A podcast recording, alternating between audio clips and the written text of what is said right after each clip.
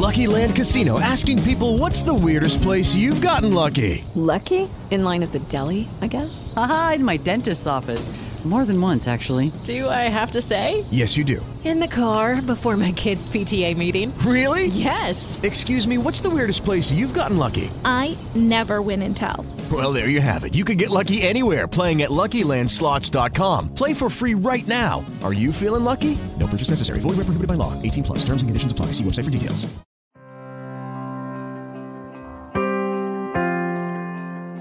Como en la temporada pasada te ofrecemos una manera muy muy sencilla de apoyar el contenido que realizamos en este podcast y es a través de volverte uno de nuestros colaboradores a través de Patreon. Que digo yo que ya que colaboras con el cine español, pues colabora con el podcast de Esto también es política. Claro, si es muy sencillo, tú solamente te metes en patreon.com barra esto también es política y ahí puedes donar pues el dinero que quieras. Eh, o sea, todo lo que dispongas no lo quieres dar, bienvenido es. Un eurillo, bienvenido es. Desde un euro a, en adelante todo lo que quieras. Te metes en la página, analizas nuestros objetivos, nuestras recompensas, pues ya te lo piensas. Pero piénsatelo para bien, o sea, la, la consecuencia final es que por favor ayúdanos. Patreon.com barra esto también es política. Entra ahí, lo miras, te lo piensas y nos dejas tu pequeño donativo para que podamos seguir creciendo con el podcast.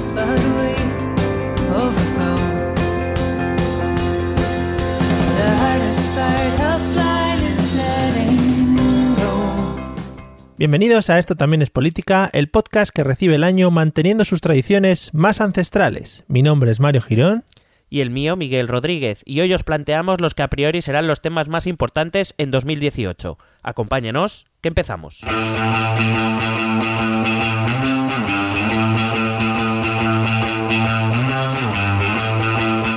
Esto también es política.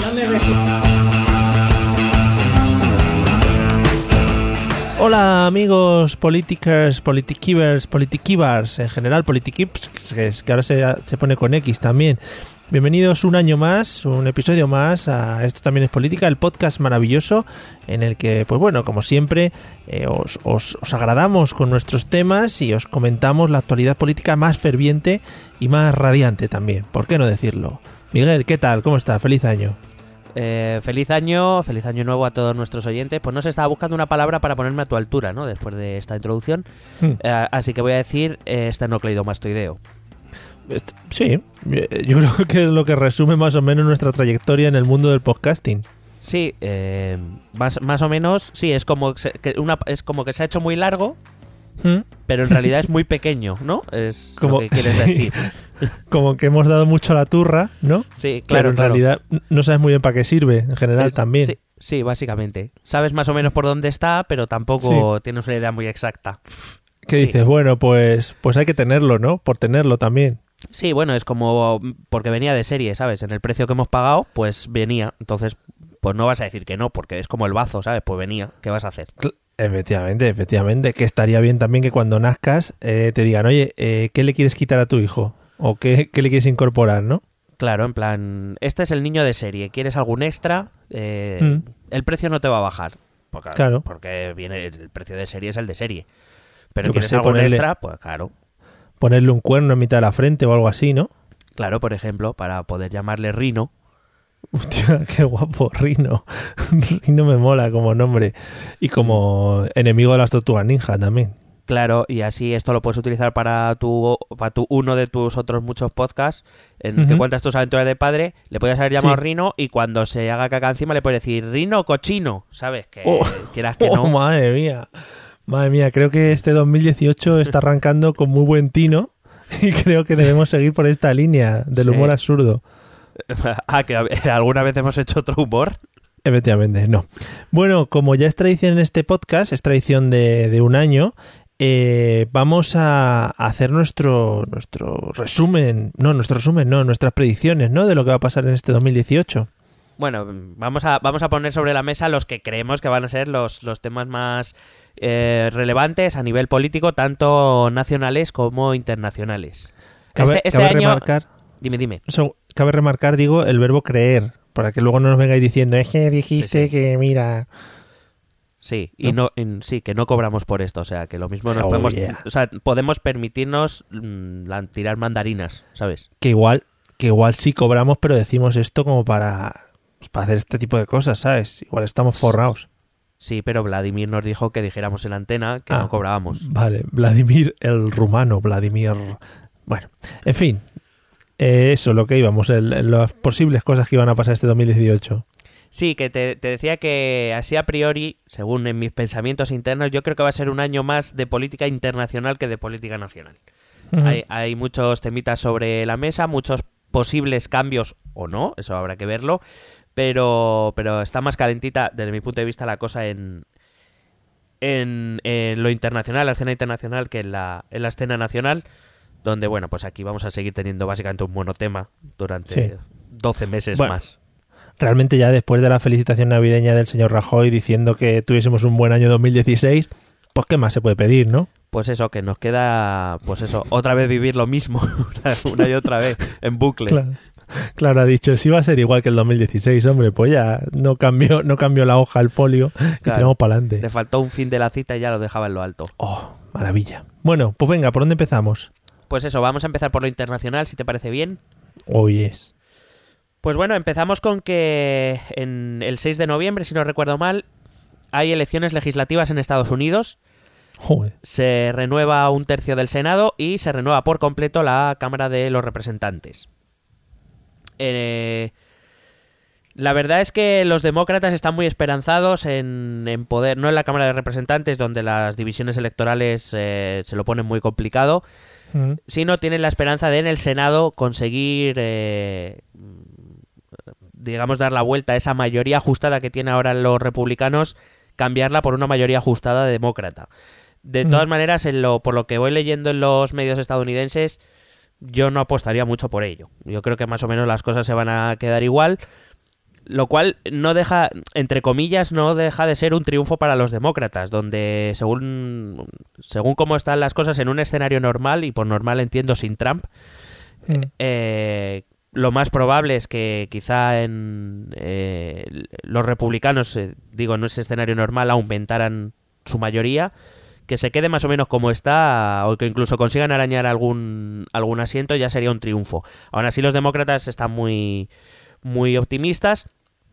Veremos, yo creo que, ya te digo, según lo que voy leyendo y las, los estados que se ponen en juego y, demás, no veo yo muy claro que se vaya a conseguir dar la vuelta a esa mayoría eh, republicana. Pero bueno, habrá que verlo, nos queda un año para hablar de esto, habrá que ver también las políticas de Trump, cómo afectan a esa elección, etcétera, etcétera. Que de todas maneras, con todo lo negro que lo veíamos el año pasado con la victoria de Trump, no les está yendo tan mal, ¿no? O sea, vamos, eh, quiero decir, no les está yendo tan mal que, que todavía siguen siendo un país unido y esas cosas.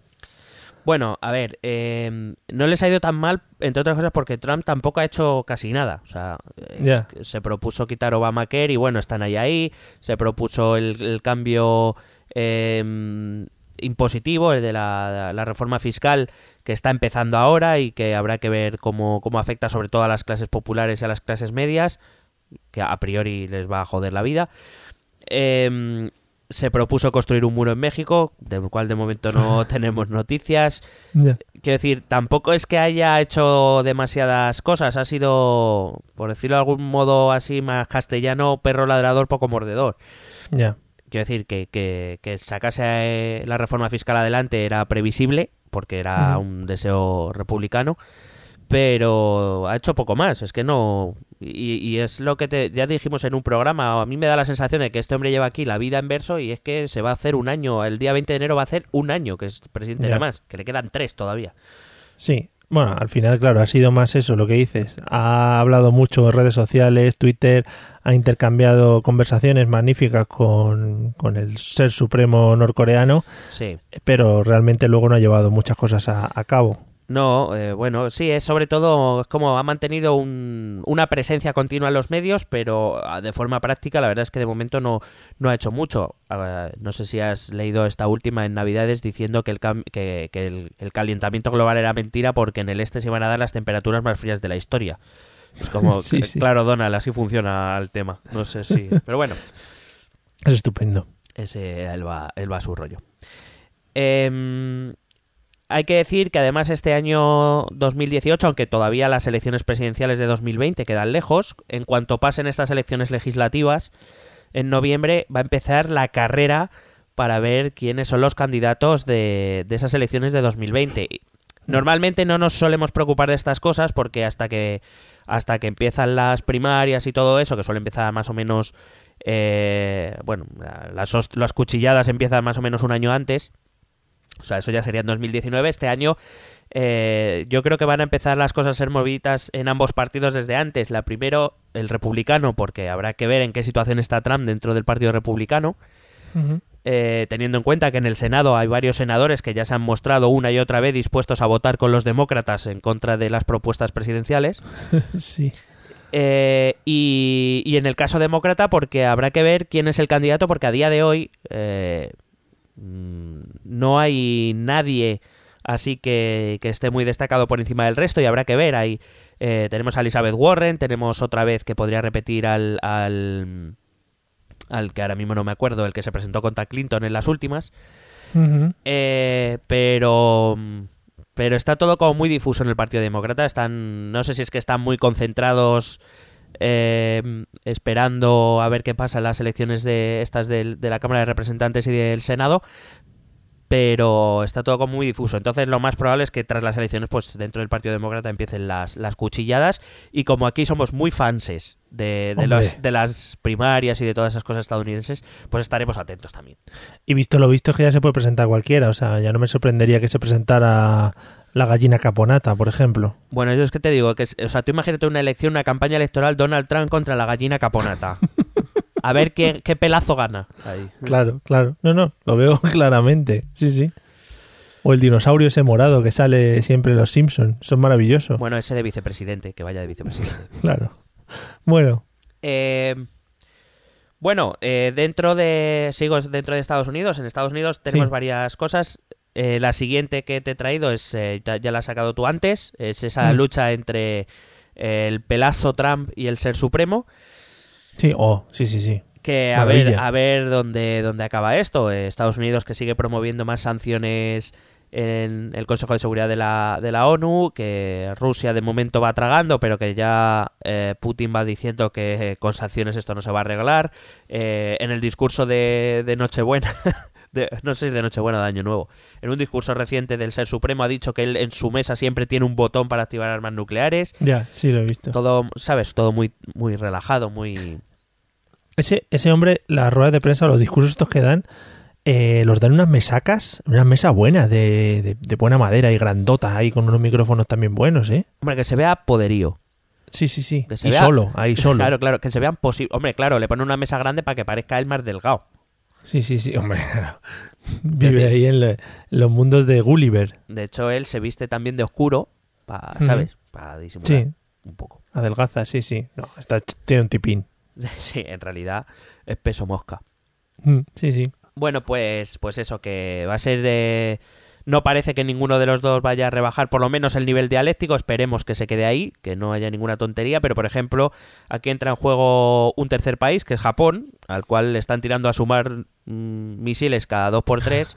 Ya. y todo sea pues que bueno un Japón que ya aprovecho también para meter que va a afrontar una la abdicación de- del emperador Akihito que, que va a sufrir un cambio en, en su jefe de estado que bueno en principio tampoco debería suponer un cambio excesivo en, en la política japonesa pero que repito que claro cada dos por tres le están sobrevolando misiles norcoreanos o le están cayendo en sus mares entonces pues todo sea que a un japonés le se vuelva loquismo sabes Sí. y se líe parda Bueno, pues eso. eh, eh, o, que, o que el norcoreano esté calibre mal y se estrelle en algún otro lado, lo que sea, sí, sí. Claro, entonces a ver, a ver cómo se resuelve.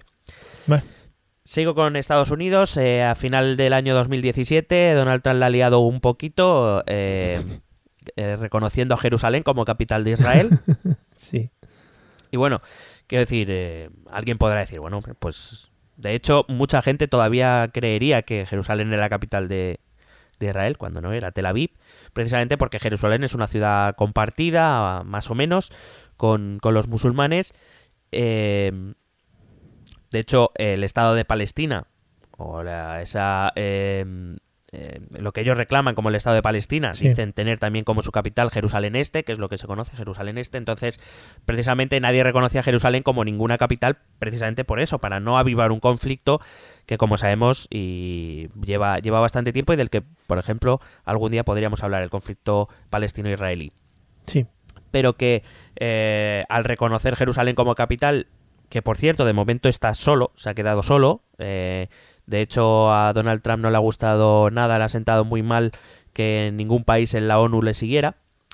Pero, a ver, es que este hombre tampoco ve las cosas, ¿no? Normalmente, yo qué sé, si vas a hacer, supongo que si vas a hacer una afirmación de este calibre y necesitas apoyo, lo más normal es que antes de hacerlo hables con la gente que quieres que te apoye, ¿no? Y yo qué sé, llegues a un consenso o lo que sea. Pero lanzarlo ahí y luego decir, es que no me quiere nadie. Es que Dona- Donald Trump tiene un problema, desde mi punto de vista, bueno, tiene muchos, pero Sí. tiene, tiene un problema desde mi punto de, desde el punto de vista de, de la política internacional. Em, él, desde su investidura, y aquí lo hablamos, planteó una política de, ais- de aislamiento, es decir, de, de retirarse de conflictos externos para centrarse en el America First, America First, eh, tan famoso de su, de su discurso. Claro, la cuestión está en que él sí- eh, sigue creyendo que a pesar de ese aislamiento eh, voluntario, él sigue siendo, evidentemente Estados Unidos sigue siendo referencia a nivel internacional, evidentemente lo que haga Estados Unidos es mirado con lupa por el resto del mundo. Pero claro, es lo que tú dices, eh, él se piensa que su liderazgo va a, seguir, eh, va a ser seguido a ciegas por el resto de sus aliados, si podemos llamarlo así, sin necesidad de hablar, negociar, pactar, etcétera. Algo, por ejemplo, que desde mi punto de vista, Obama sí que trabajó muchísimo, se centró mucho más, por ejemplo, en la política internacional que en la política nacional. Trump está haciendo lo contrario y el problema está en que, claro, países como Alemania, Francia, incluso Reino Unido, no se van a meter en, en esos jardines porque sí, a Estados Unidos o Donald Trump, eh, al Partido Republicano sobre todo, le puede interesar reforzar sus lazos con Israel, que sabemos que son estrechos, eh, pero claro, eh, a por ejemplo, a las potencias europeas es algo que ni les va ni les viene. No, no es, a ver si me entiendes, no es que sean anti-Israel, pero tampoco son, son países, la Unión Europea en general no, no eh, somos muy pro-israelíes o muy pro-palestinos. De hecho, hay países que han reconocido a Palestina dentro de la Unión Europea, países que no, es decir, es un tema quizá no prioritario para la Unión Europea y que, por tanto, no se van a meter en jardines donde no les corresponde solamente porque al señor Donald Trump le ha apetecido liarla un poco parda, básicamente. Yo, yo como siempre, y yo creo que ya lo he dicho en alguna otra vez, sigo flipándolo bastante fuerte con que personas como, como esta, como Donald Trump, con la cantidad de asesores y gente que tiene trabajando detrás, pueda hacer cosas como estas que, que al final lo que sacan a relucir es que el tío va, va por libre, o sea, que va un poco a lo loco y que va soltando cosas sin ningún sentido. No tengo yo tan claro que vaya por libre. Eh, Joder. a ver, que se les que en algún momento se les escapa del control, seguro. Sí. Pero, pero, que coge, refiero- el, pero claro, coge, el te- coge el teléfono que tiene escondido y dice, no, no, Donald, no lo toques, no toques. pero claro, eh, es, pues es eso, o sea, se te puede escapar de control, pues alguna declaración, eh, alguna en alguna entrevista, en algún tuit. Pero hombre, este tipo de decisiones, además este tipo de decisiones que se, se lleva dos o tres días antes, los medios estadounidenses ya estaban eh, especulando con la posibilidad de que Donald Trump eh, reconociera a, Jerusalén como capital israelí. Entonces, lo que entiendo es que desde luego sus asesores o el grupo de asesores que él ha escogido es del ala más radical del Partido Republicano, los famosos halcones, que desde luego tienen una relación, como digo, tienen vínculos muy estrechos con, Israel, que, son los que entienden eh, la política internacional casi como una, guerra de posiciones, donde hay que donde fortalecer en este caso la posición de Israel en la zona, una zona que sabemos que es un polvorín, el de Oriente Medio, del que también vamos a hablar por otros temas, en este 2018, pues eh, entienden que es lo, es lo que hacer, ¿no? Es este ala un poco más dura eh, eh, del Partido Republicano, que desde luego es el que parece que tiene, bajo todos los efectos, por si acaso quedaba alguna duda, el control en, en Washington. Ya. Para acabar con Estados Unidos, te traeré que este año parece que va a ser eh, el año del desarrollo del Russiagate, del Russiagate Mm, donde el exfiscal eh, Mueller, que era un, un exfiscal que fue nombrado para investigarlo, fue nombrado por la administración Trump y que por lo visto no les gustó porque por lo visto este Mueller quería saber la verdad y entonces dijeron cosas. "Pu- pues lo vamos a destituirle, ¿no? Porque lo mismo no nos interesa. Ha dicho que está verdad. dispuesto a declarar en- ante el Senado, eh, etcétera. Entonces vamos a ver cómo se desarrolla este Russiagate. Eh, entre otras cosas porque también va a ser in- es interesante de cara también para la Unión Europea donde también sabemos que eh, parece ser parece ser que medios eh, rusos eh, oficiales y no oficiales han querido intervenir en diversos procesos que están sucediendo o que han sucedido ya en la Unión Europea Presuntamente. presuntamente yo siempre presuntamente no tengo problema. no nos hacemos responsables de lo que pueda hacer Rusia en este podcast. Aunque hay que decir, hay que decir que la Unión Europea, por ejemplo, ya ha destinado, no sé, me parece que era un millón de euros o algo así, a, a luchar contra las fake news desde Rusia, concretamente. Muy bien, pues ala. Todos los hackers, todos los Bueno. hackers ahí. De ahí, pues mira, voy a conectar el Russiagate con eh, las elecciones presidenciales en Rusia. Eh. Este año va a haber elecciones presidenciales, eh, se presenta Vladimir. Hombre, Está, el otro día quedé encantadísimo. O sea, Vladimir es que me parece el líder que este planeta necesita. claro, sí, sí. resulta que el mayor partido del país le organizó un acto, o sea, pero, o sea, lo que es un teatro enormísimo, entero, petao, a- alaba- Sí. alabando al gran líder Vladimir, Para luego él declarar de, hombre, yo lo agradezco mucho, pero yo soy, me presento como independiente. O sea, fantástico, o sea, me parece maravilloso. Sí, sí, sí. Lo, lo estuve viendo. Bueno, no lo estuve viendo, que parece que lo vi en directo. Eh, lo vi en las noticias, luego reseñado. Creí que ibas a decir, no, lo estuve viendo, eh, estuve allí, de hecho. Estuve, sí, fui, bueno, me acredité como periodista y fui allí a verlo. No entendí mucho porque no te creas tú que el ruso no lo tengo yo muy cogido, pero bueno, con algo te quedas. Que, No. que Y, que- que las, las expresiones de Vladimir con la cara ya te lo dicen todo. claro, que también decir, escenario muy grande, muy limpio, todo muy blanco, muy Sí, bonito. Sí, sí, sí, está... o sea, un- lo que es una campaña de puta madre. Sí, sí, sí, pues muy bien. O sea, que se presenta por, como él in- como independiente, él, Él- solo. él- no, sí, sí, él se presenta porque es- eh, se presenta a la presidencia de Rusia, eh, se presenta como independiente, por si acaso, quiero decir, no va a ser noticia, va a ganar, lo digo por si acaso alguien tiene alguna duda. Vale, o sea, no- claro, das la, la- damos la noticia de que se va a producir las elecciones, el resultado es una cosa que ya está... No, sí, el resultado es algo que no nos, eh, no nos va a importar en este podcast, quiero decir, Sí. mm, creo que debemos tener claro que va a ganar. Pero, pero me va a interesar mucho esa campaña electoral. Voy a ver que, porque quiero decir, sabiendo, yo- yo me pregunto, o sea, sabiendo que vas a ganar, porque lo Mm. sabe, él lo sabe. ¿Qué coño prometes en campaña? Lo que te o Ya. sea, puedes hacerte, ¿sabes? Ahí pff, tirarte mandarinas que lo que te salga de los huevos. Sí, sí, sí. O sea, puedes Sí, sí. prometer un concierto de voy a contratar a los pitufos para que vengan a dar un concierto. Lo puedes los- prometer tranquilamente. Fíjate, a los Beatles, diría yo más. Claro. Sí, sí, sí. Voy a contratar a los mejores mediums del mundo para traer de vuelta a John Lennon. ¿Qué os parece? Claro. Joder, qué bonito ¿Cómo no sería, le vas ¿no? a cómo no le vas a votar? Si es que no sé. Claro, es todo fantasía. Entonces, eh, creo que un día, aunque sea una cápsula, deberíamos, para ver las propuestas de, de Putin a, a su pueblo, a pesar de que sabe que va a ganar, a ver qué, qué- qué se le ocurre. Vale, pues sí, estaremos, estaremos al loro. So- a mí también me interesa un poquito ver quién es la gente que, se- que, que se planta, que le planta cara, o los otros candidatos también, porque tienen que ser también muy buenos. Sí, sí, bueno, pues eh, los, que, los que estén libres, pues, pues yo qué sé, serán... Los que estén vivos, Los que estén, sí, los que estén vivos, los que estén libres y los que no estén investigados. Vale.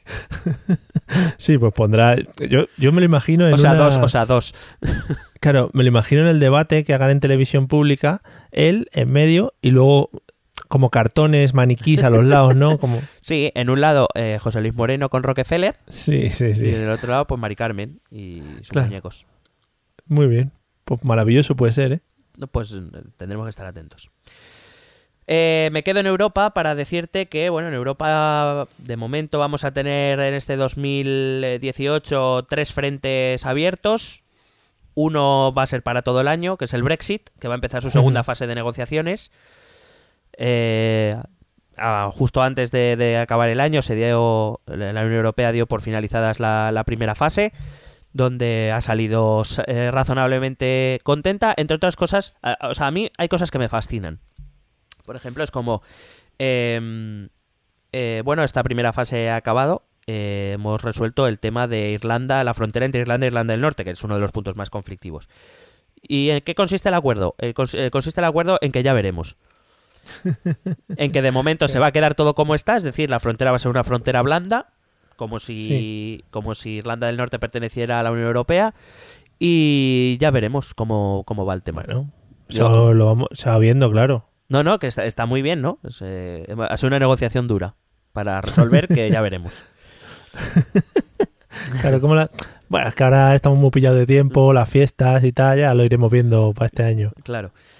Eh, se prevé que Gran Bretaña y Reino Unido va a tener que pagar a la Unión Europea unos 45.000 millones, Muy ricos. que es el máximo que decía Teresa May. Teresa May empezó en una posición de pagar unos 20.000 millones, la Unión Europea que era en torno a los 60, 65.000, o sea que han llegado a un término medio. Se nota que ven eh, eh, los cazatesoros. sí. en Vega. Sí, Eh, sí, sí. Y luego eh, los residentes comunitarios en Reino Unido de momento van a seguir gozando de todos sus derechos también, eh, como si siguieran viviendo en un país de la Unión Europea. De hecho, todos los posibles casos judiciales que tengan que ver con, con ellos los va a seguir tratando durante al menos ocho años eh, el Tribunal de Justicia de la Unión Europea, o sea que ahí parece la Unión Europea ha conseguido una clara victoria. Y empezamos la segunda fase que va a, que va a desarrollar, o sea, tiene que desarrollar todos estos acuerdos al pormenor, eh, los temas de la separación y que va a empezar quizá la que es la parte más dura de la negociación, que es qué tipo de relación comercial vamos a tener después de que, de que os vayáis. O sea que, que también va a ser un año cargadito. Ya, porque hasta ahora ha estado un poco, podemos decir, parado o se han Sí, bueno. conseguido cosas. No, ha estado, ha estado parado por dos razones. La primera, eh, bueno, sobre todo por, por la precaria situación que tiene el gobierno de Theresa May, que os recuer- eh, recuerdo, aquí hablamos de ello, eh, convocó elecciones anticipadas. Una vez anunciada ya la Unión Europea, o sea, iniciados los dos años eh, de que se querían ir, convocó elecciones porque quería conseguir una mayoría absoluta que la respaldara y resulta que perdió la mayoría absoluta que la respaldaba. Y eh, por, no ha trascendido mucho en España, eso es verdad, pero eh, si, si te acuerdas, eran los, los laboristas, los liberales demócratas, etcétera, exigían que el acuerdo final sobre el Brexit se votara en el Parlamento, cosa que no estaba muy Sí. clara. Bueno, pues es que el otro día el Parlamento obligó al gobierno de Theresa May a someter a votación del Parlamento ese acuerdo, no, no de ratificación, sino de, de- de aprobación o no, eh, con 11 votos de su propio partido, que se, o sea, votaron con la oposición para obligar al Mm. gobierno a someter a votación el acuerdo del Brexit. Es decir, para que veas la, eh, el- el- la situación de Theresa May em, es bastante precaria dentro de su propio partido. Eh, habrá que ver cómo van esas negociaciones. Esas negociaciones, te decía que esa es el- el- la, la situación interna del propio partido em, conservador. Recuerdo que es el origen de toda esta movida del Brexit, la situación interna del Partido Conservador de David Cameron y que creo que va a seguir condicionando mucho eh, esto, estas negociaciones. Entre otras cosas, porque, claro, Teresa May esperaba conseguir el respaldo de los suyos mostrando una, una postura muy dura en el Brexit y se ha tenido que comer casi todas las cosas. Ha tenido que, que ceder en muchas cosas, evidentemente, porque quien tiene la sartén por el mango es la Unión Europea. Claro. Pues te iba a decir, en este caso, viendo cómo está también la situación de Theresa May en Reino Unido, Europa puede jugar a la defensiva, ¿no? No, claro, Europa tiene la sartén por el mango, pues tiene la, tiene la posición firme, es como eres tú el que te quieres ir, no soy yo el que te está echando, por decirlo de algún modo. Sí. Así que si tú tienes interés en que aquí a los dos años haya un acuerdo del que tú salgas bien parado, pues eh, te corresponderá a ti hacer los movimientos más, a- más eh, agresivos, claro, los más importantes, no voy a ser yo. Evidentemente, la Unión Europea, mm, si tiene voluntad de, de cooperar más o menos, pues es algo que con lo que Reino Unido tiene que contar, que debería contar con que va a colaborar poco. Pero bueno. Ya. Claro. Bueno. Además, eh, algunos medios británicos, yo ahí no lo tengo muy claro, ¿eh? Eh, algunos medios británicos ya avanzan que Theresa May puede ser que acabe convocando elecciones otra vez, porque si diputados suyos, parlamentarios suyos, eh, empiezan a votar con la oposición, pues Claro. claro, lo tiene un poco jodido. De hecho, el, el- el Daily Mail, si no recuerdo mal, el Daily Mail es un diario muy conservador, muy conservador. después, la portada del día después de esta votación, en la que 11 diputados conservadores votaron con la oposición para obligar al gobierno, eh, es eh, la foto de los 11 diputados que votaron en contra y en- el titular en grande, estaréis orgullosos. Cabrones. Entonces, claro, la, la posición de Teresa May no es muy cómoda, entonces algunos medios están planteando si puede haber nueva convocatoria de elecciones. Yo de momento lo dudo, creo que van a esperar a ver cómo va esta segunda fase de las negociaciones. Si las hubiera este adelanto electoral, pues sería a final de año cuando se vea que las negociaciones se acerca a la fecha del 19 de marzo, que se cumplen los dos años de 2019 y no hay un acuerdo fehaciente, entonces quizá, quizá eh, pudiera adelantar el- los comicios, pero vamos, así en principio yo no lo veo. ¿eh? Puede ser que se eche para atrás todo el tema del Brexit si no se llega a un acuerdo interno. Eh, yo ya yo vengo diciendo, o sea, la última encuesta, por ejemplo, que he leído, que eh, la gente, el porcentaje de, de, em, británicos favorables a quedarse sigue en aumento, mientras el de irse sigue cayendo, según las encuestas allí en Reino Unido. Pero yo ya lo dije desde el principio, o sea, mm, veo muy difícil que Reino Unido acepte quedarse o acabe quedándose Ya. aunque solo sea por orgullo o, Mm. o por, por eh, no sé, me refiero, ha sido un, un un órdago tan grande que echarse atrás ahora yo no sé, no lo sé, no lo veo, yo no lo veo. Bueno, le echaremos un vistazo durante este año a ver qué lo que va, lo que va pasando. En Europa también seguimos, quizá esto se resuelva, bueno, quizá no, seguro, se va a resolver mucho antes, veremos cómo, con la formación de gobierno en Alemania. Eh, Alemania que tuvo elecciones en septiembre, a finales de septiembre, a día de hoy sigue sin, sin gobierno. Eh, ya hablamos en una, en una cápsula, si no recuerdo mal, que eh, se pretendió formar un gobierno entre la CDU de Merkel con los liberales y con el Partido Verde, negociaciones que han fracasado. Y ante la que parecía que todo indicaba que se iban a repetir elecciones, ha surgido de nuevo el Partido Socialdemócrata, al cual las encuestas le dan que se cae todavía más de lo que ya ha hecho.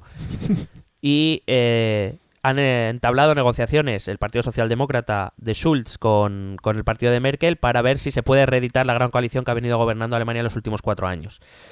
Eh, de momento están negociando, es decir, mm, parece que se lo toman con calma, no, no hay mucha prisa. Pero claro, la, la posición del Partido Socialdemócrata es complicada porque, por un lado, si se van a nuevas elecciones, mm, parece que van a perder todavía más apoyo, pero si se queda en una coalición con el partido de centro-derecha de Merkel, pues a saber cómo llegan a las siguientes. Es una, es una decisión complicada, habrá, habrá que ver. El problema de todo esto también resulta que es que esas mismas encuestas eh, daban que en repetición de elecciones quien seguía subiendo era Alternativa por Alemania, el partido de extrema derecha, que es algo que preocupa bastante en Alemania en líneas generales y quizá eso también ha empujado un poco a la CDU de Merkel a, negociar, a querer negociar con el SPD y, y viceversa. Mm, veremos porque el resultado de esta coalición puede ser que, que el- que Alternativa por Alemania dentro de cuatro años en las nuevas elecciones siga subiendo, con lo cual veremos, mm, veremos si el remedio a la enfermedad veremos que es peor. ¿Tiene alguna implicación esto a nivel europeo o simplemente... Hombre, está- eh, ahora mismo las decisiones en la Unión Europea están paradas. Hasta que no haya gobierno en Alemania, aquí no se decide nada. Eso, vamos, que lo, que lo tenga todo el mundo claro. Sin un gobierno estable en Alemania, la Unión Europea está en pause. Vamos, clara- claramente. vale, vale. claramente. Y eh, nos sorprendió el, eh, hace pocos días el presidente italiano eh, disolviendo las cámaras italianas y por tanto con, iniciando el proceso de convocatoria de elecciones. Habrá elecciones en Italia, elecciones legislativas en marzo y veremos porque ahí, según las encuestas, el partido que va a ganar va a ser el Movimiento 5 Stelle, el Movimiento 5 Estrellas, que es mm, no es equiparable porque son diferentes y algún día, por ejemplo, podríamos dedicarnos a, a ver las diferencias, pero digamos es el movimiento que surgió en la crisis, movimiento inconformista que surgió en la crisis en Italia, un tipo Podemos, no son exactamente iguales, de hecho no tienen tanto que ver, pero bueno, eso es un poco, ¿no? Es un movimiento anti-establishment, anti- anti-élites, etcétera, que de momento las encuestas le dan, le dan como ganador, habrá que ver, porque después de toda, de- o sea, después de toda esta ristra de, de años de, de política italiana, puede ser que el que decida el gobierno después de las elecciones de marzo sea, sí señores, parece que no, pero sí, Silvio, Silvio Berlusconi. Vamos, Berlus. Siempre tiene que estar por ahí, porque es que si no, ¿qué sería de la política italiana sin Silvio Berlusconi? No, no, faltaría algún ingrediente ahí. Incluso qué sería de las de las clínicas quirúrgicas y de arreglos estéticos sin, Sil- sin Silvio Berlusconi también. No, no, hombre, no tendrían futuro ninguno. Claro, claro, ha sido ahí un- el mejor cliente, creo. Tienen todos un cuadro y cada vez que entran lo besan.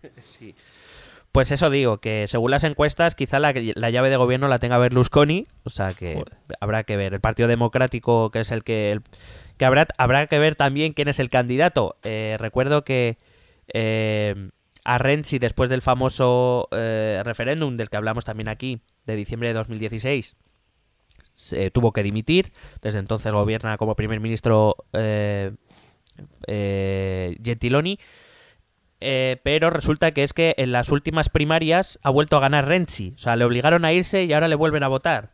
El Partido Demócrata es un poco el PSOE. O sea, bueno, este centro izquierda es un poco, ¿sabes? Es como. Sí. es- ha, ha pasado lo mismo. O sea, es primero vete, pero ahora vuelves. Pues es lo mismo. Ya, Es el claro, hombre, pero es- siempre viene bien. El candidato se da una vuelta, como hizo aquí Pedro Sánchez, Sí, y, y- y vuelve más relajado. Sí, sí, se le ve. Pues eso, que habrá, habrá que ver quién es el candidato por el Partido Democrático y, y veremos, veremos, porque que gane el movimiento 5 estrellas puede ser un- una convulsión incluso a nivel europeo. ¿eh? Tú imagínate la negociación que va a tener ese partido con, con Berlusconi, ¿no? Mm. ¿Qué puede pedir ese hombre ahí en ese momento? Caucho. Es que, es que a ese hombre ya le da igual todo también. O sea, es que es, que es como Vladimir. O sea, ya lo tiene todo, ha conseguido una cara nueva incluso. O sea, Y ya le da igual. yo, ju- yo juraría que órganos nuevos tiene también. Claro, yo puede decir, oye, pues yo, mira, quiero que, que vuelva Friends, por ejemplo, ¿sabes? Y hasta que no lo consigáis, pues no os doy mis votos. Qué guapísimo. Qué guapísimo. Pues eso es. Pues ya está. Que vuelva a Friends. Eso, eso es. Bueno, esto es en Europa. Me muevo a Oriente Medio, donde nos vamos a encontrar sobre todo un actor principal que va a ser Arabia Saudí. Arabia Saudí que ha empezado, se ha iniciado una serie de, voy a llamarlo entre comillas, reformas. Eh, Arabia Saudí yo creo que quiere seguir un poco el modelo chino, en el sentido de tener un régimen eh, autoritario, tiránico mm, internamente, pero de cara al exterior abrirse paso al capitalismo, a ver, que, del que ya participa porque es eh, un exportador de petróleo, evidentemente, Sí. pero digamos alcanzar ese, ese culmen, ¿no? De ser un país eh, completamente capitalista de cara al exterior y, pues eso, tiránico, autoritario en, en el interior. Resulta que, bueno, evidentemente el gran objetivo de Arabia Saudí es eh, aislar a Irán. En eso cuenta con Donald Trump, que ya ha dicho que iba a abandonar el acuerdo que Obama firmó con Irán sobre ar- eh, armas nucleares, sobre energía nuclear. Eh, además está la situación de Israel, es decir, Oriente Medio ahora mismo es un polvorín que te cagas.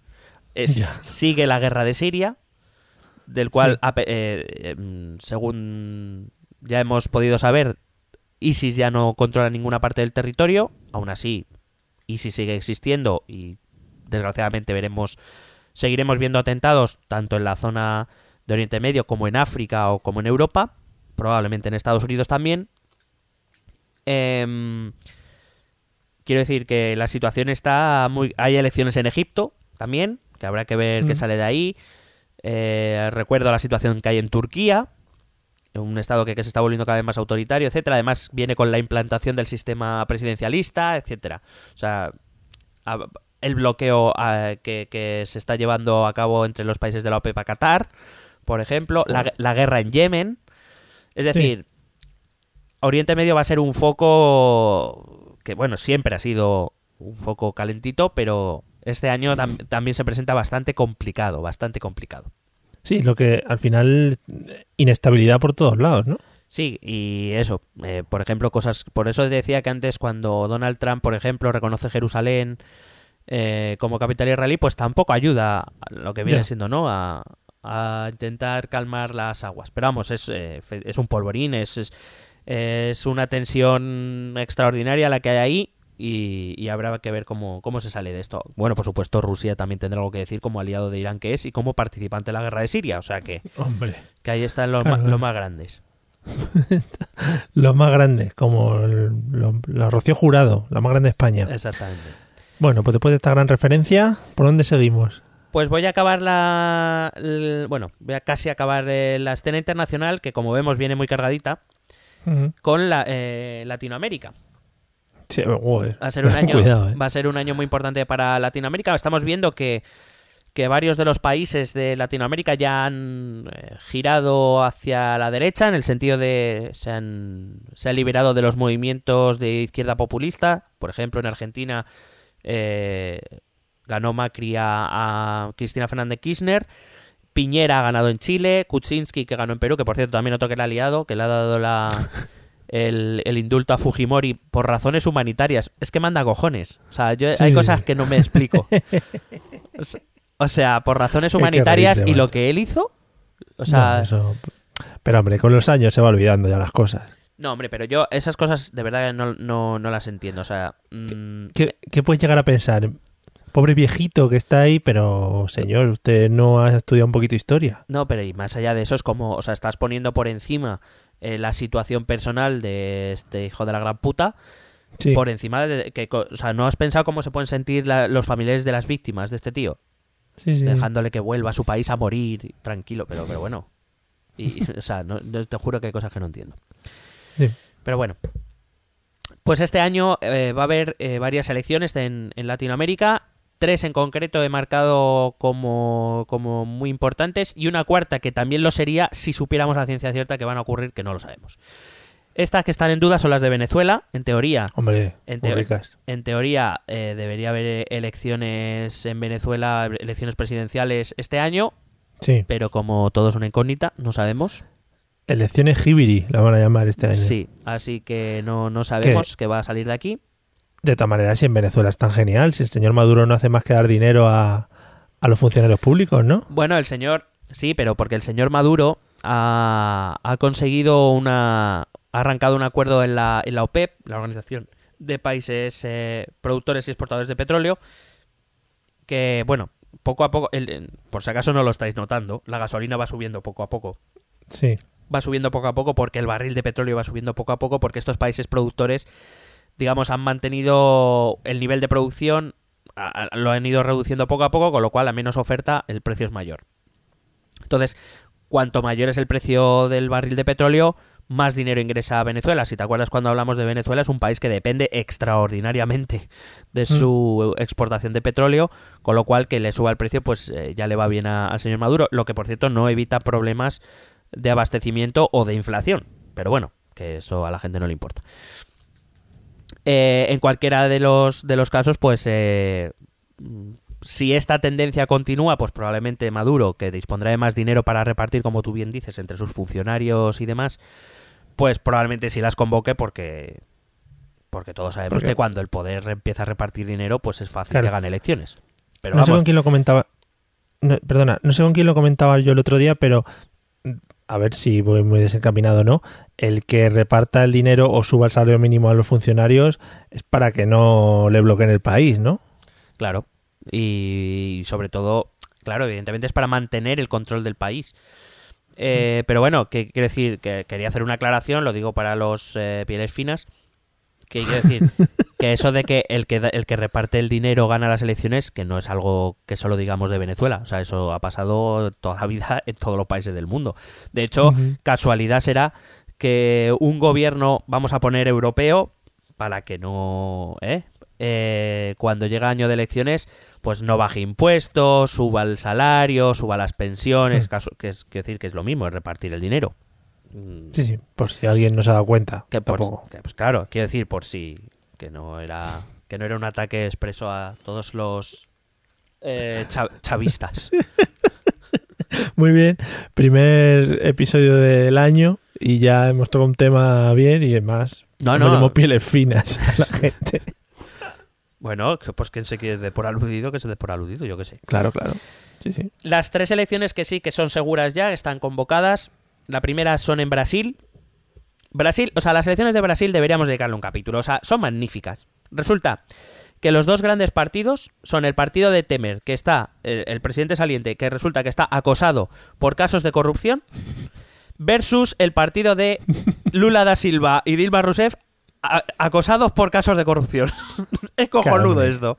Fabuloso. Joder, se, se parece a España.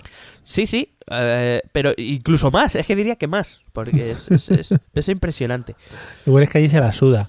Claro, ahí los de las favelas dirán, ¿y a mí qué coño me importa? Si a mí nadie me saca de la pobreza, hijos de puta.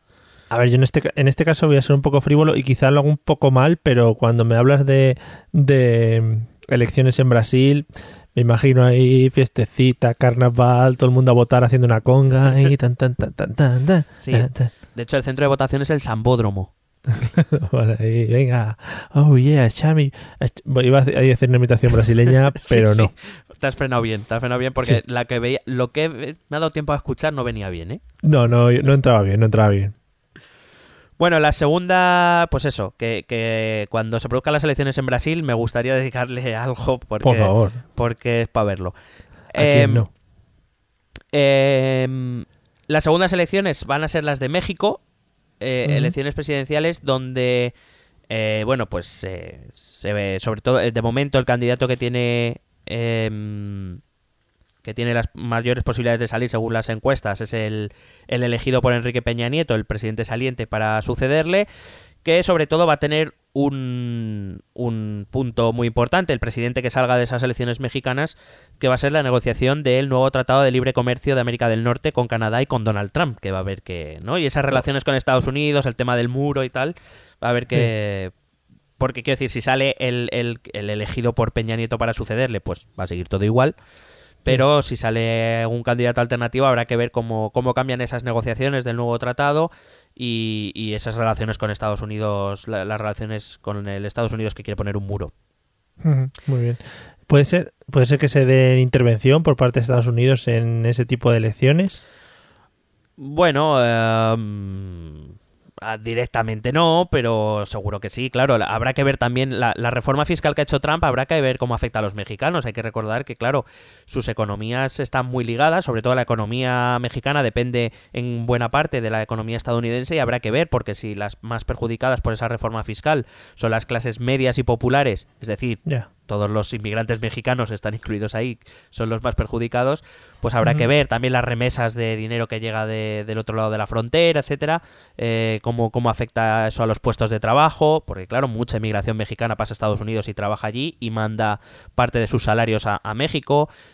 Habrá que ver, habrá que ver cómo, cómo va el tema. Y las Bueno, terceras pues- elecciones en Latinoamérica van a ser las de Colombia, que son las primeras elecciones después del Tratado de Paz firmado con las FARC. Eh, acuérdate de, de aquella que se sometió a referéndum y primero Sí. se rechazó y luego se firmó otro y se va a someter a referéndum. Pues mira, no, por si acaso no. Eh. Entonces, eh, vamos a ver. eh, sobre todo, vamos a ver en qué posición quedan los partidos post-FARC de cara a la política colombiana, de la cual, como sabemos, pues tenemos a Laura que para llamarla un día y que nos cuente, pues, Pues sí. pues siempre parece interesante. Y para acabar ya con la con eh, Latinoamérica, dos puntos más. Vamos a ver el desarrollo que no sé si te suena del caso Odebrecht. O- Odebrecht, Sí, que era una, una macroempresa de, constructora que por lo visto, entre otros sitios en Brasil, Brasil ha debido comprar a los de un lado, a los del otro, a los del más allá, los ha Claro. comprado a todos, pero vamos, por toda Latinoamérica. Y eh, se espera que para este año el caso Odebrecht de noticias. Y para este año está la anunciada retirada de Raúl Castro como jefe de Estado eh, en Cuba. Joder. Sí. Está previsto que le suceda su número 2, un tal Díaz Canel. Es el número 2 de, que elegido por Raúl Castro cuando él accedió a la, a la jefatura una vez se retiró eh, Fidel. Fidel. Eh, bueno, es que Raúl Castro tiene 86 palos ya, eh, cuidado. Fíjate. Y ahí está el hombre, ¿eh? Este Díaz Canel eh, había algunas esperanzas porque él no es eh, no pertenece a la vieja clase revolucionaria, es decir, no es de la generación de Fidel, de Raúl, los que hicieron la revolución, no es, es de, de una segunda generación.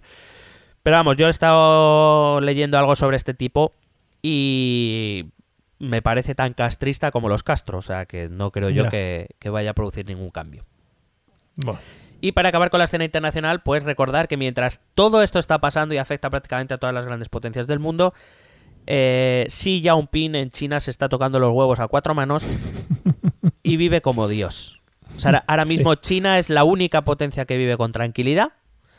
Eh, va a su puñetera bola a, a Xiao Yaoping le acaban hace poco, superó el Congreso del Partido Comunista Chino, donde le han puesto al nivel de Mao, por ejemplo. o sea, quiero decir. eh, pues eso, el modelo chino que de momento sigue su curso, ha recuperado la senda del crecimiento, parece que ha pasado sus, sus baches de inestabilidad y, y habrá que ver. Y perdón, un tema que se me olvida, es que lo apunta al último esta mañana, que no se me olvide. Cuidado con el tema del, veremos el tema del Bitcoin. El- Oh, madre. el- sí, sí, sí. El tema del Bitcoin, que yo no sé cómo lo verá la gente, pero yo estoy viendo una burbuja de la hostia. O sea, que, que a ver cuándo explote. Sinceramente, no creo que vaya a ser un cataclismo mundial como ha podido ser esta crisis de 2007, porque, por ejemplo, los estados no están invirtiendo en bitcoins ni este tipo de cosas. Los bancos de momento son bastante reacios, pero se está especulando mucho con esto y el día que explote esa burbuja se va, va a dejar muchos cadáveres por el camino. Hombre, recomiendan, recomiendan que si tienes algo intentes venderlo cuanto antes porque eso es, es, es- es eso, o sea, es que ahora tienes mucho y mañana tienes cero euros, o sea, Por- que es maravilloso. Por eso, te- pues eso es la definición exacta de una burbuja. Cuando todo el mundo empiece a vender porque por si acaso, pues su, su valor bajará y eso es cuando estalla la burbuja. Cuando... Y que realmente el Bitcoin ahora servirte tampoco te sirve para mucho. No, O sea la verdad es que el otro día intenté comprar una barra de pan con un Bitcoin y no, No. me dejan. Quizá un fardo de droga puedas comprarlo, por ejemplo. Que es que no. Igual sí, igual sí. Armas a Rusia, por ejemplo, también. Mm, ¿Lo sabes por algún canal extraoficial? Bueno, me he movido, me he movido por la Deep Web últimamente. Sí. Joder, ¿cómo está la Deep Web, eh? Cuidado. Sí, sí, bueno, está, es- a ver, está manga por hombro también, ¿eh? Hay que echarle ahí un poquito de, de cache 7. Hay, Pero bueno, sí, Sí, hay que llamar a la que viene del futuro de Calia Oxy Action, de esa. esa la de Cali Oxy-Action. Bueno, vamos a lo nacional entonces. Sí, bueno, lo nacional, eh, que vamos a poder resumirlo en que mm, durante todo el año vamos a tener más tema Cataluña, mm, mucho más. Vale, vale. Es que Entre has otras- hecho una paradiña. Sí, es que estaba pensando, pero claro, estaba pensando que, claro, hay, hay temas que son, están relacionados con Cataluña, pero que quizá no tengan que ver directamente, pero da igual, o sea, al final todo se va a relacionar con Cataluña, pues es absurdo decirlo. Básicamente, pues tendremos el tema de, de la formación del gobierno catalán, que veremos si es Puigdemont finalmente, veremos si Puigdemont vuelve, si no vuelve y si no vuelve, ¿quién, ¿qué hacemos? Si ponemos una intermediaria, eh, si ponemos a Junqueras, si Junqueras habrá salido de la cárcel. Mm. Al fin y al cabo todo es un ataque Joder. a todos los sentimientos. Entonces, Da para serie. no, no, o No. sea, pero además de estar de perderte, decir, hostia, ¿y esto de dónde sale ahora? Sí, sí. ¿No crees que, ¿no crees que a Puigdemont se le está yendo un poco de las manos y vive un poco aislado de lo que realmente está pasando? Bueno, yo lo creo desde 2014. Vale. o sea, Vale, vale. O sea, yo creo que ya Vale, se le fue de vale. las manos a Artur Mas, pero bueno. Es que yo creo que el Puigdemont tiene algún cachondo como asesor al lado que le, está, que le dice en plan, venga, venga, tú dale ahí, tú Didi, lo de la independencia, eso, dale, dale ahí. Di ahora que, que, que salgan los presos, dilo inmediatamente, venga, venga, venga, dilo ahí. Salen los discursos todo loco. Claro, lo que pasa, lo que pasa es que eh, luego va y, y gana Esquerra en las elecciones. Claro. No, pues claro, bueno, Entonces, efectivamente. Claro, entonces es como, joder, se, tendrá que venir súper arriba. O sea, yo lo entiendo. O sea, es después de la que estoy liando, todavía me siguen votando aquí a saco. Ya. Pues yo para arriba, claro que sí. Sí, sí. Entonces, pues, pues eso. Eh, importante en la, en la cuestión catalana será quién preside la, la mesa del Parlamento. Sabemos que la mesa del Parlamento es la que controla eh, qué temas van, qué temas vienen, cuando hay cambio en el orden del día y esas cosas. Eh, que hasta ahora lo ha ejercido Carmen Forcadell. Pero, claro, la, la presidencia tiene la última palabra casi siempre. Entonces a- habrá que ver, porque si Ciudadanos como fuerza más votada consigue la presidencia, quizás sí que se cambie un poco la dinámica en el Parlamento. Si no, pues bueno, más o menos iremos a lo mismo, entre otras cosas, porque además eh, el gobierno, si se, si se re- reedita esa coalición entre eh, Esquerra y, y Junts per Catalunya, o como se llame este mes, eh, eh, pues eh, pueden gobernar en minoría. Ellos suman 66 escaños, 65 por toda la oposición excepto la CUP, es decir, no van a tener tanta dependencia de la CUP como hasta ahora. Entonces veremos. Em, y eh, luego, pues eso, los líos judiciales, a ver si, si Puigdemont viene a tomar o no, o si, si pisa territorio español o no, si se le detiene, veremos, veremos. Veremos. Madre De todas formas, también vamos avisando desde ya, 2018, como Cataluña lo va a ocupar todo, casi todo, según intereses, claro. Em, em, pero que, por ejemplo, la resolución de los casos de Junqueras, de los Jordis, etcétera, va para muy largo. Que estamos todavía en proceso de, eh, de instrucción y sabemos que estos, estos casos eh, complicados no se resuelven eh, de un día para otro. O sea, que va. De momento es- recuerdo que estamos en fase de instrucción que ni siquiera se ha, se ha abierto juicio. Que de momento el juez Yarena lo que está haciendo es recaudar, recabar información. Entonces, la prisión preventiva que es más que nada por si se escapan, como el Puigde. Sí, la, la legislación eh, española prevé que solo se, solo se puede eh, poner eh, prisión provisional en tres riesgos. Cuando sucede entre, al menos uno de los tres riesgos. Riesgo de fuga, dirán lo que quieran, y evidentemente es verdad que cada, cada individuo debe ser juzgado individualmente sin que las acciones de los demás eh, afecten a, a tu posible a tu posible juicio. Pero claro eh, hay que entender también una cosa es que el juez Yarena está trabajando con la hipótesis de que esto era una organización. Entonces si parte de la organización se fuga quién le dice al juez Yarena que los demás no se van a fugar Ya, sí, sí. bueno por otro lado también es verdad que yo creo que hay sistemas para saber si la gente se fuga o no. O sea les pones una pulsera de detección y ya está sí. o sea quiero decir O, yo- vigi- o vigilancia un poco más extrema que la que le pusieron a Puigdemont. bueno pero quiero decir bueno es que Puigdemont no estaba bajo vigilancia todavía porque no se había producido las vistas Pero no se cambió de coche y no sé qué para... sí, sí pero bueno eso Ah, para pero los- porque es un paranoias No, pero para la escolta también supongo claro, que tiene. Claro. Pero me refiero que. eh, eh, Y porque es un paranoias, ¿eh? Que Sí, tampoco... que por eso digo. ¿Qué es eso? Riesgo de fuga, riesgo de reiteración delictiva, es decir, que si sigue en la calle siga haciendo por lo que se le acusa. Y eh, que, por ejemplo, yo eso es el caso de los Jordis, básicamente.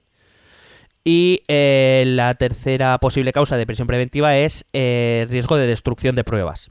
Que yo creo que este, a pesar de que tanto primero la, juez, la, la jueza Lamela como el juez Yarena lo han, lo han metido en los autos, que por cierto, nada que ver. O sea, el juez Yarena da gusto leer sus autos, lo de la juez Lamela, por favor, que le revisen redacción. Gracias.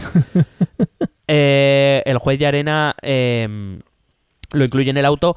Yo creo que, bueno, a día de hoy, si lo hacían por televisión, quiero decir, lo subían al Twitter. O sea, Claro. la mayor parte de las cosas. O sea, que tampoco creo que haya, haya mucha destrucción, mm, ese tipo de riesgo, pero bueno, lo- el, el juez Yarena considera que hay riesgo para esas cuatro personas.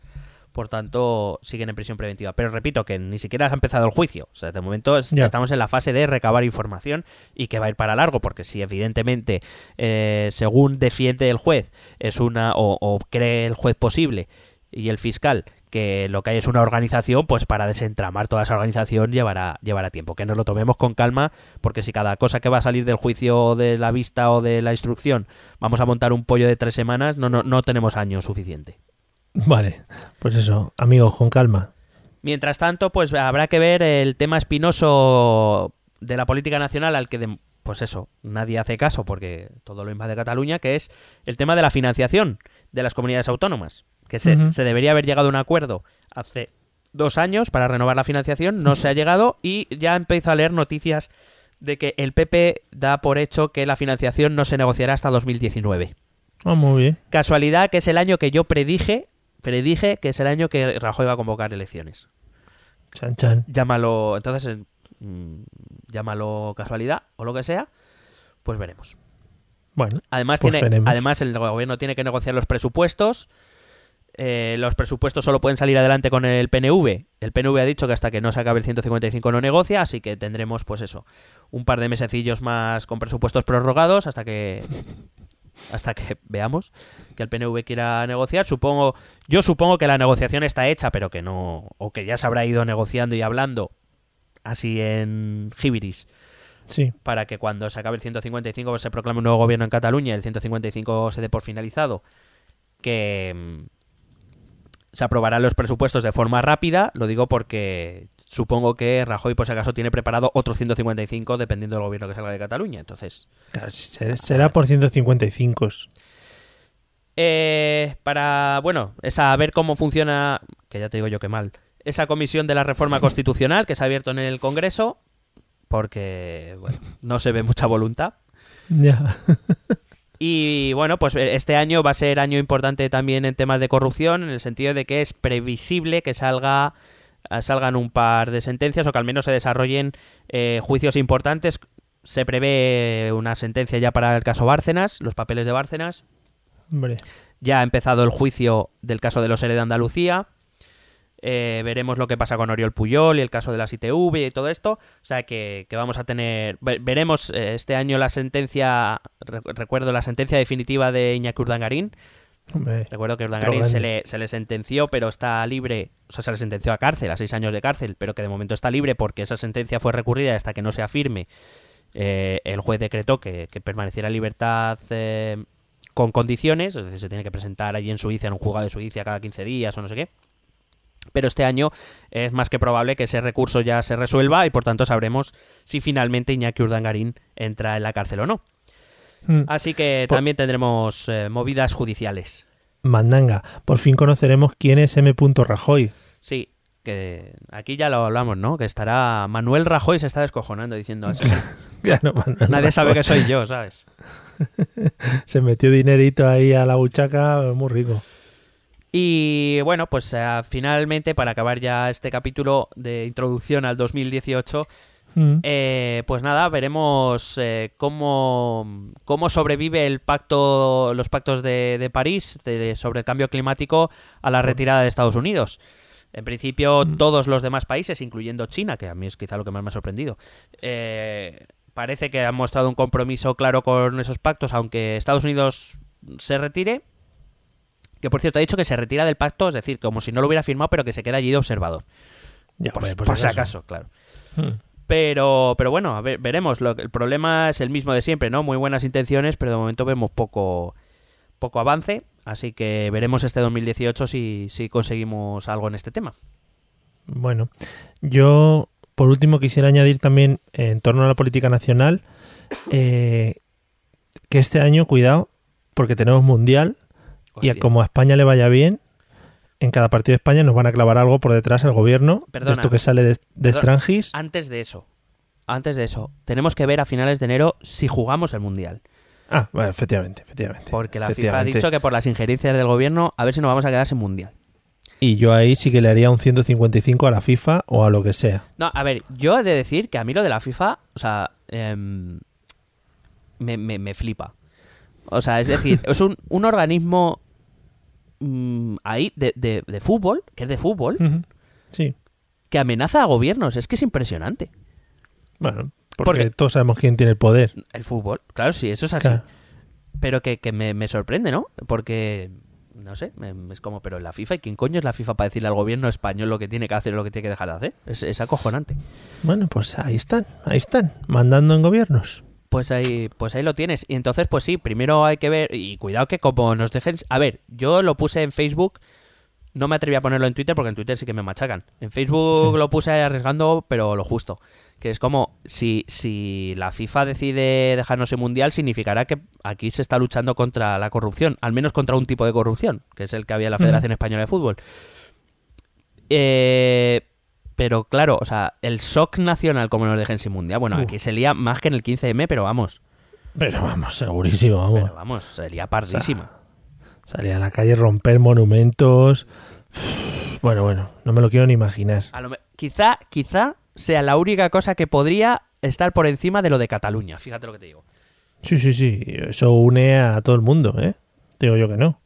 No, no, pero además, además es como el tema Cataluña va a desaparecer, que se van a quedar los independentistas y, lo- y los que no son independentistas en Cataluña diciendo, ¿y ahora qué hacemos? Que nadie nos está prestando sí. atención. Sí, sí, sí, hola, miradme, que estoy aquí. Sí, yo sí. sé, rompe, Bueno, rompe algo, yo qué sé. prestaremos atención sobre todo a eso y estaremos muy atentos a, a la resolución por parte de la FIFA. Lo demás, bueno, pues todo secundario a partir de ahora. Sí, sí, está claro. Todo lo que hemos hablado antes no tiene, o sea, da igual, solo vamos a hablar de la FIFA. Todo el rato, además. Madre mía. Bueno, ¿algo más que destacar de este 2018? Bueno, yo creo que más o menos hemos hecho un... hemos traído a la mesa los temas que yo creo que van a ser más importantes. Seguro que algo surgirá por ahí de surprise.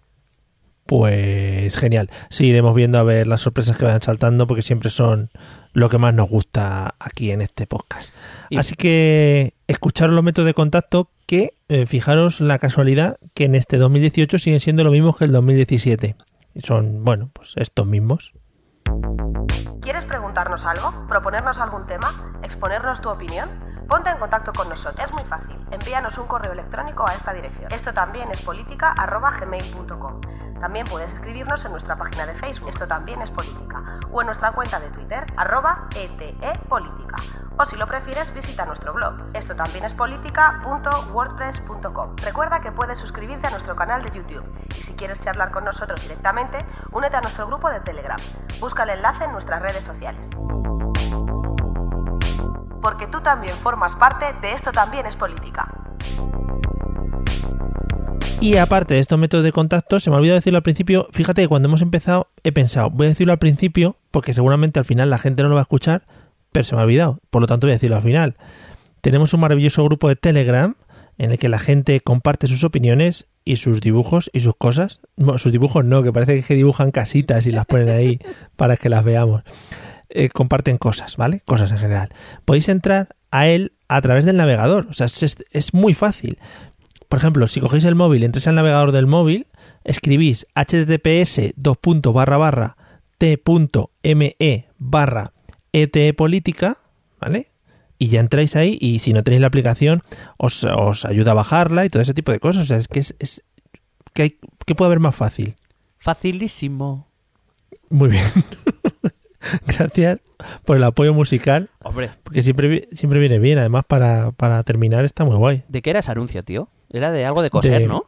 Sí, era de unos fascículos de, de coser que te regalaban lanas y cosas de esas. Qué guapo. Bueno, y... De esos- Sí, sí, dime, dime.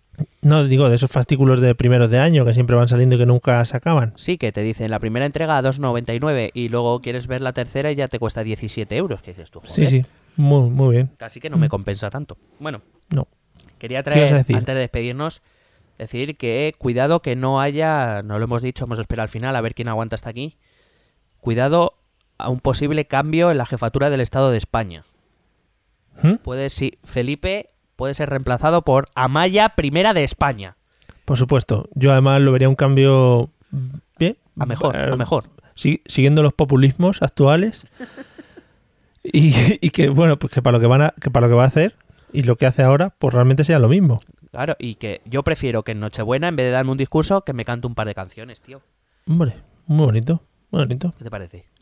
Pues nada, ahí lo dejamos. Incluso voy a crear ya el change.org para empezar a moverlo, Correcto. que eso siempre está muy bien. Sí, porque si, a ti en Facebook no- si en Change. si, o sea, si no hay un Change.org del tema, es como si no existiese. Sí, no te sale en Facebook constantemente de apoya a fulanito, nos faltan X firmas. Sí, sí. O sea, de hecho, ya últimamente solo me sale eso. Ni siquiera me salen pues, los estados de mis amigos y eso ya ni, ni me salen. Y eh, además todos los chain.org siempre llegan a su objetivo, clarísimo además. No, no, y además se, se- se- luego eso se resuelve en cosas materiales, o sea, en cambios de verdad. Sí. Bueno, pues un saludo para todos los pieles finas de los change.org también. que seguramente que haya gente ahí que yo voy a hacer uno ahora para aquí para denunciar las cadenas de televisión para hacer no sé qué. En fin, amigos. ¿Me permites, antes de despedirme, una cosita muy rápida? Sí, sí, sí. Bueno, dar la bienvenida a todos los nuevos telegrames que hemos tenido, que la Hola. verdad es que ya... ¿Cuántos tenemos? 80, y- 82. 82 ya. Qué buen año. Eh, y sobre todo dar la bienvenida a eh, Carolina Vélez, otra mujer Mm. que, que se atreve a entrar. Te lo agradecemos enormemente. Por favor, resiste. Resistiré. No ha comentado mucho tampoco. No, de momento no. Bueno, Pero le daremos caña al grupo de ayer, Telegram. entró ayer, ¿sabes? Tampoco, no exijas, no exijas. Pues nada, amigos, este ha sido nuestro resumen de 2018. Eh, ir apuntando las cosas que se van a ir cumpliendo, algunas cosas van a ser seguras y otras sorpresas que irán saliendo a lo largo de este maravilloso año que nos espera por delante. Os lo iremos contando e iremos disfrutando de ello juntos. Así que nos vemos en el próximo episodio, que será estupendérrimo también, yo creo. Vale, hasta luego. Besete.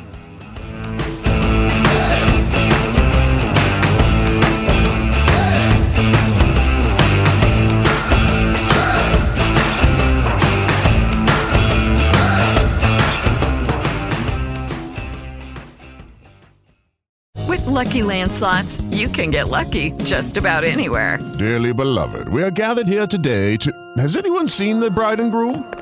Sorry, sorry, we're here. We were getting lucky in the limo and we lost track of time. No, Lucky Land Casino, with cash prizes that add up quicker than a guest registry. In that case, I pronounce you lucky. Play for free at LuckyLandSlots.com. Daily bonuses are waiting. No purchase necessary. Void where prohibited by law. 18 plus. Terms and conditions apply. See website for details.